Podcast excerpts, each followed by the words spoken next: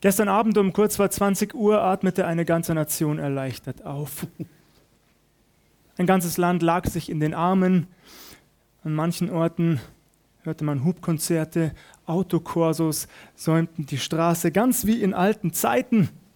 Kurz zuvor hatte die deutsche Fußballnationalmannschaft den amtierenden Europameister Portugal in einem leidenschaftlichen Spiel 4 zu 2 geschlagen und damit einen guten und richtigen Schritt in die richtige Richtung gesetzt. Tatsächlich, um Turniere zu gewinnen, um Europameister zu werden, muss eine Fußballmannschaft Spiele gewinnen.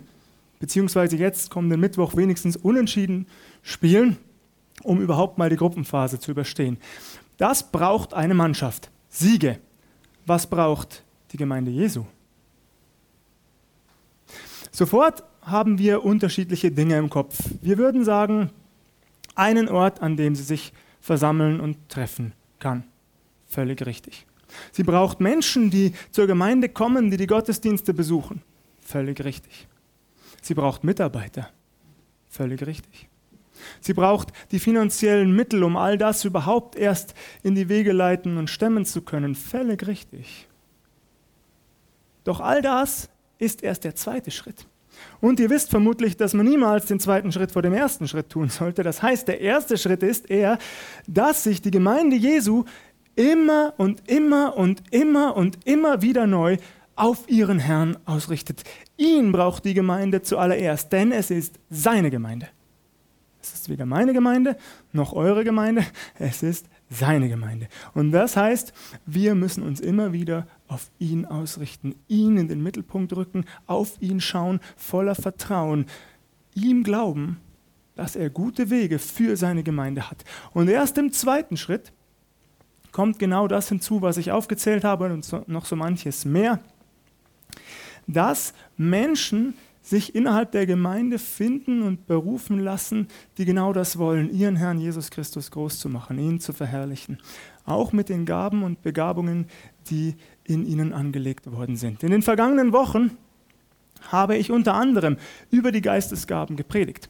Dabei haben wir gehört, dass der Heilige Geist innerhalb der Gemeinde Jesu unterschiedliche Gaben verteilt, dass jeder von uns wenigstens eine dieser Gaben habe und dass uns diese Gaben deshalb verliehen werden, dass sie uns allen zugutekommen, dass sie uns allen nutzen. Sie werden uns also nicht gegeben, damit wir groß rauskommen, damit wir uns auf die Schulter klopfen, damit wir uns selbst dazu gratulieren, wie toll wir doch seien, sondern zu unser aller Nutzen, zu deinem und meinem Wohl, dass unser Herr Jesus dadurch verherrlicht wird, aber dass auch die Menschen um die Gemeinde herum aufmerksam werden auf Jesus.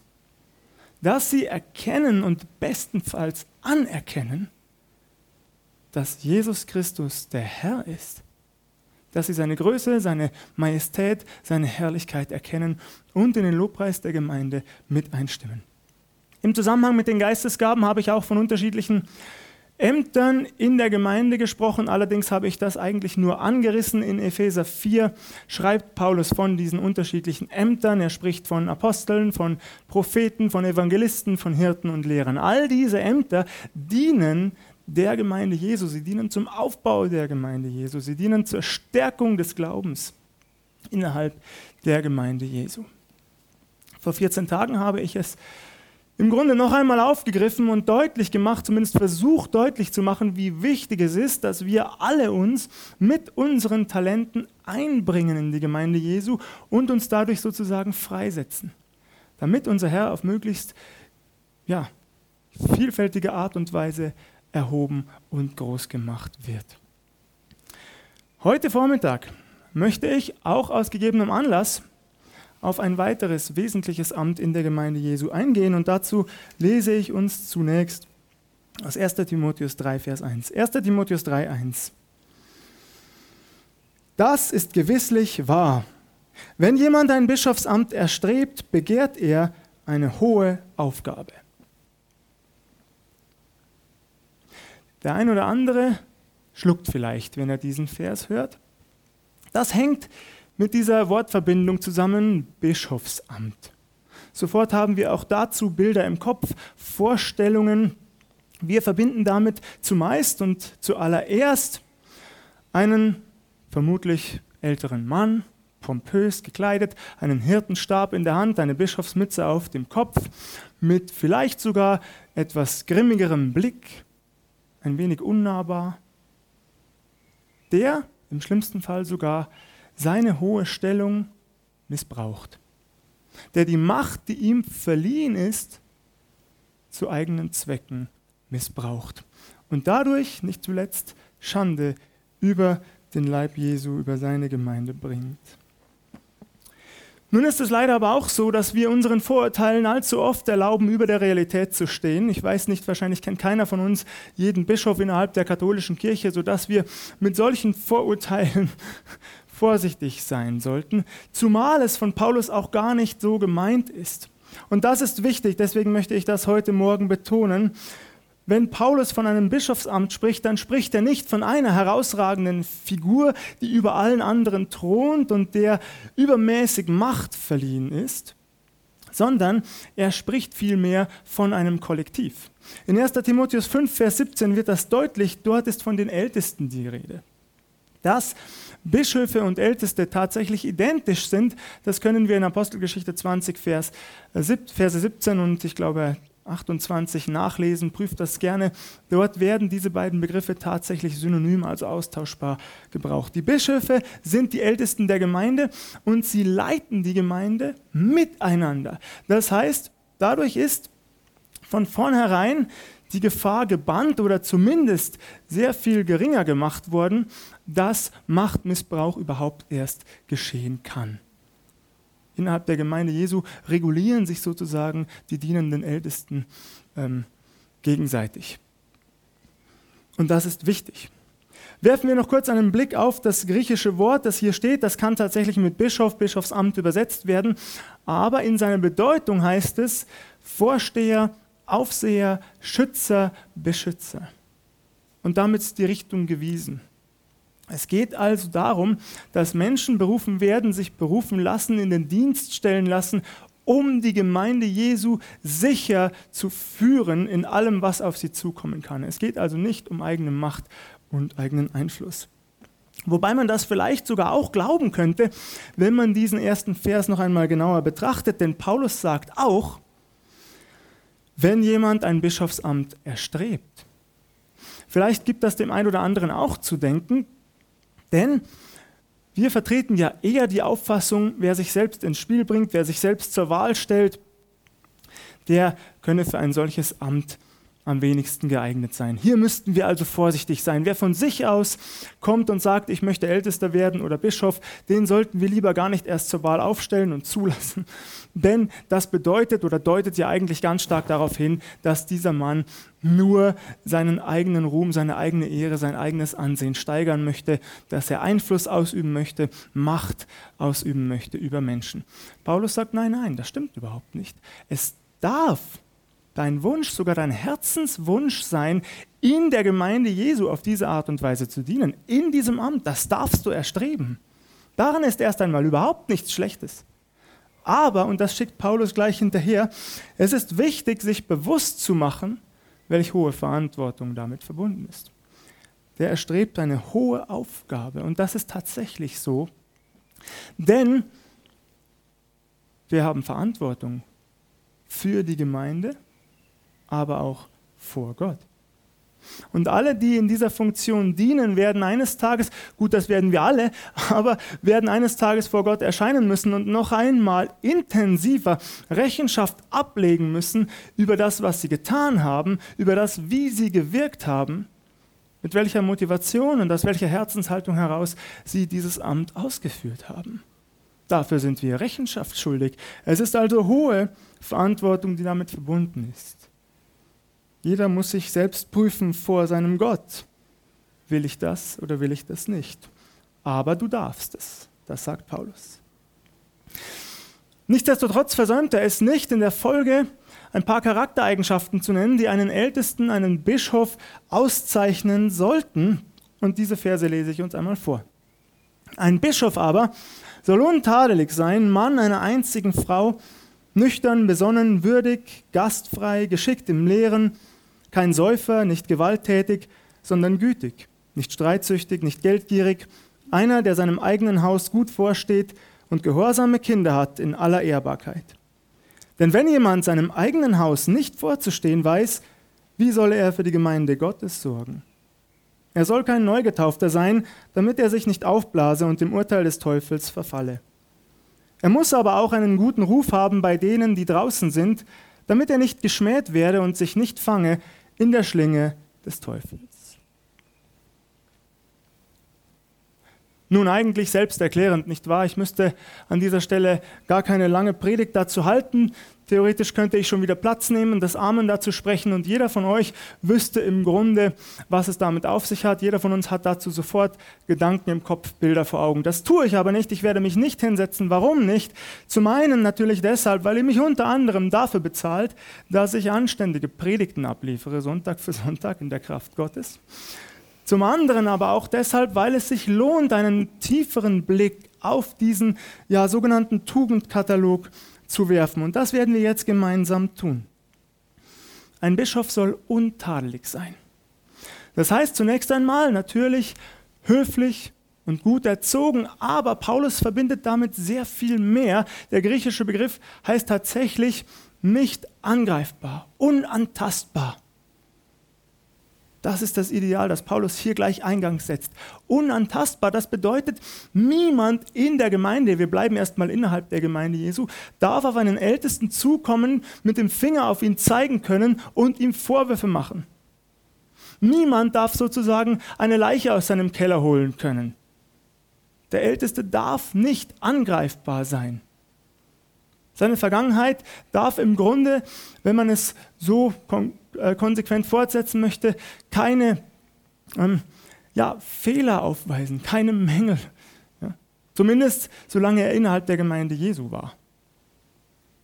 Das ist wichtig.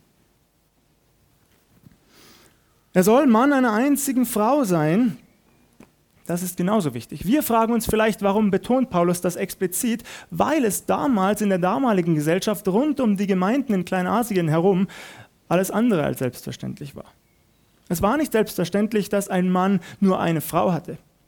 Im Gegenteil, es kam vielfach vor, dass Männer mehrere Frauen gleichzeitig hatten, mehrere Ehen gleichzeitig führten. Es kam noch sehr viel häufiger vor, dass Männer insbesondere im Zusammenhang mit Götzendienst oder Götzenopfern zu Prostituierten gingen, zu sogenannten Tempeldirnen und geschlechtlichen Umgang mit ihnen pflegten. Das war selbstverständlich. Und deswegen sagt Paulus es noch einmal explizit, der Älteste, der in einer Gemeinde dienen möchte, oder die Ältesten, die dienen möchten, die berufen werden, sollen Mann einer einzigen Frau sein. Sollen also in einer treuen und ausschließlichen liebevollen Ehe leben und diese Treue beginnt, wenn man die Worte unseres Herrn Jesus berücksichtigt, und das müssen wir an dieser Stelle natürlich, schon in Gedanken. Jesus legt den Maßstab sehr hoch, die Messlatte sehr hoch. Er sagt, wenn ich praktisch eine Frau ansehe und sie in meinem Herzen begehre oder auch nur in Gedanken, dann breche ich bereits die Ehe. Das schwingt hier bei Paulus selbstverständlich mit. Eine treue Ehe beginnt in Gedanken, der Ehepartner. Noch mehr kommt hier hinzu. Ich folge hier der Auslegung einiger Theologen, die für manche vielleicht zu radikal sein mag, aber auch sie hat eine ganz klare biblische Grundlage, denn viele vertreten die Ansicht, dass bei Paulus hier auch mitschwinge, der Älteste dürfe nicht wiederverheiratet und nicht geschieden sein. Auch das sagt Jesus. Ehescheidung ist nicht im Sinne Gottes. Gott möchte nicht, dass die Ehe geschieden wird. Der einzige Grund, warum Ehescheidung in Anführungszeichen erlaubt wird, ist Ehebruch des Ehepartners. Der einzige Grund, warum Ehescheidung erlaubt wird und aber auch nur aufgrund der Herzenshärtigkeit, Herzenshärtigkeit der Menschen. Wir müssen uns das vor Augen führen, wie hoch die Maßstäbe Gottes angelegt sind an dein und mein Leben, dass wir Mann einer Frau oder Frau eines Mannes sind, geht ja auch umgekehrt, dass wir wirklich danach leben, uns nicht scheiden lassen und auch nicht wieder heiraten. Das mag noch radikaler sein für viele, aber auch das sagt die Bibel. Wiederheirat ist nur aus einem einzigen Grund erlaubt, nämlich nach dem Ableben des Ehepartners. Ihr dürft mich gerne korrigieren, wenn ich mich täusche, aber ich meine, das ist so. Also, Mann einer einzigen Frau, nüchtern, besonnen, würdig. Ihr habt es gemerkt, manche dieser Begriffe, sie überschneiden sich. Die Grenzen sind hier fließend. Was bedeutet also diese Reihe? Zunächst einmal, ich möchte von hinten kommen, würdig heißt wieder gut erzogen, höflich, aber noch, noch viel mehr, nämlich nicht auf scheinheilige Art und Weise. Auch das kommt in der Gemeinde Jesu immer wieder vor, dass Menschen sozusagen Sonntag für Sonntag ihre Sonntagsmaske aufsetzen und ein ganz anderes Gesicht zur Schau stellen, als sie es unter der Woche den anderen Menschen gegenüber tun. Das ist bedauerlich, das ist traurig, denn es sollte so nicht sein, aber es kommt vor, selbst in Gemeinden, dass Menschen sonntags anders miteinander umgehen als unter der Woche dass ein Chef zum Beispiel im Sonntagsgottesdienst oder davor liebevoll und freundlich und höflich und interessiert ist, aber unter der Woche seine Angestellten, seine Untergebenen niedermacht, beleidigt, unterdrückt. Und das ist sehr, sehr schlimm. Würdig bedeutet also wirklich höflich, gut erzogen, freundlich, aber echt und authentisch, nicht aufgesetzt. Nüchtern und besonnen kommt hinzu, das heißt kein ausschweifendes Leben zu führen, aber vor allem auch in Schwierigkeiten ruhig zu bleiben. Das ist eine Gabe. Nicht alle können das. Der Älteste der Gemeinde, die Ältesten der Gemeinde sollen das können. Wenn es zu Problemen kommt, ruhig zu bleiben, einen klaren Blick für Situationen zu behalten, immer in dem Vertrauen und der Gewissheit darauf, dass sie einen über sich haben, dem niemals die Kontrolle entgleitet. Völlig egal, was kommt. Völlig egal, wie tief das Tal ist, durch das eine Gemeinde vielleicht muss. Die Ältesten müssen in dieser Form nüchtern und besonnen bleiben, dass sie immer den Blick auf ihren Herrn gerichtet lassen und das Wissen, es ist und bleibt die Gemeinde unseres Herrn Jesus, er wird uns führen. Wir müssen nicht in Panik verfallen, schon gar nicht in Verzweiflung. Und so sind sie auch Vorbilder für die Herde, die ihnen sozusagen anvertraut ist. Gastfrei. Ein wesentlicher Aspekt, dass Älteste eine offene Tür haben für die Gemeindemitglieder, für die Geschwister im Herrn, dass sie ihnen nahe sind, dass die Menschen merken, ja, sie haben ein offenes Ohr für uns, für unsere Anliegen, für unsere Probleme, sie nehmen uns ernst. Sie hören uns zu. Sie stehen uns mit Rat und Tat zur Seite und zwar, falls nötig, zu jeder Tages- und Nachtzeit. Das muss die Gemeinde merken. Das muss ein Ältester ausstrahlen. Und am schönsten ist es natürlich, wenn es auch in den eigenen vier Wänden so ist. Wenn also auch die Häuser offen sind für die Geschwister innerhalb der Gemeinde. Dass man auch gerne Besuch hat, gerne bewirtet, gerne auf diese Art und Weise Gemeinschaft miteinander pflegt. Geschickt im Lehren. Ich habe ehrlich gesagt nicht nachgezählt, aber es steht, äh, wenn ich das so überfliege, nicht genau in der Mitte dieses Tugendkatalogs und doch kommt ihm natürlich, diesem, dieser Formulierung kommt natürlich eine enorme Bedeutung zu. Geschickt im Lehren sollen die Ältesten sein, weil sie der Gemeinde natürlich das Wort Gottes nach bestem Wissen und Gewissen in der Kraft des Heiligen Geistes auslegen und mit hineingeben sollen in ihren Alltag. Die Gemeinde soll also immer mehr vorankommen im Glauben, soll immer mehr lernen, die Zusammenhänge erkennen, aber das geht nur, wenn auch die Ältesten offen sind für das Reden des Heiligen Geistes. Auch offen für Rat und Korrektur aus dem Kreise der Gemeinde, das versteht sich aus meiner Sicht von selbst, dass die Ältesten das zulassen, dass sie eben nicht glauben, sie hätten alle Weisheit der Welt bereits mit Löffeln gefressen, wie man so sagt, sondern dass sie das auch erkennen und anerkennen, dass der Heilige Geist auch durch die Geschwister in der Gemeinde redet und diesen Rat auch annehmen, um auch die Lehre, die sie tun, noch einmal konkreter, intensiver und gewissenhafter auszuüben. Das erleben wir zum Beispiel ganz stark in Bibelstunden. Ich mache hier Mut und noch einmal lade ich dazu ein, so wie Jürgen es auch getan hat. Wir erleben, dass der Heilige Geist uns Erkenntnisse schenkt miteinander. Dass also nicht nur der Pastor alles weiß, das ist sowieso nicht so, sondern dass wir uns gegenseitig bereichern. Aber das, was auch ein Pastor oder die Ältesten mitbekommen von Geschwistern, darf und soll einfließen in die geschickte Lehre, damit die Gemeinde insgesamt erbaut wird und im Glauben vorankommt. Kein Säufer, nicht gewalttätig, sondern gütig, nicht streitsüchtig, nicht geldgierig. Warum kommen jetzt diese negativen Formulierungen hier? Was treibt Paulus dazu, diese Worte aufzuschreiben? Kein Säufer, nicht gewalttätig. Ist doch klar, oder? Führen wir uns noch einmal vor Augen, wie es damals war. Die Gemeinde lebte in einer Gesellschaft, in der auch das nicht selbstverständlich war, in der die Menschen durchaus maßlos und ausschweifend lebten, in der auch Alkoholgenuss für viele an der Tagesordnung war. Und daraus resultierte teilweise dann auch Gewalttätigkeit. Es ist tatsächlich so, dass hier auch ein Kausalzusammenhang bestehen kann. Das muss nicht, aber es kann durchaus sein. Es gibt viele Menschen, die, wenn sie Alkohol, zu viel Alkohol getrunken haben, auch gewalttätig werden. Ich gehöre nicht dazu, Gott sei Dank. Ich werde eher lustig und meine Frau muss mich dann maßregeln, weil ich zu viel Unsinn auf einmal rede.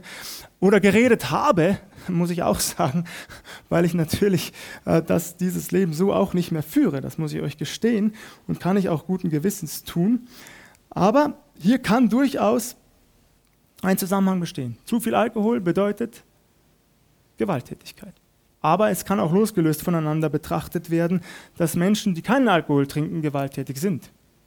Und auch das will Paulus hier auf jeden Fall verhindern. Gütig sollen sie sein und nicht streitsüchtig, nicht geldgierig.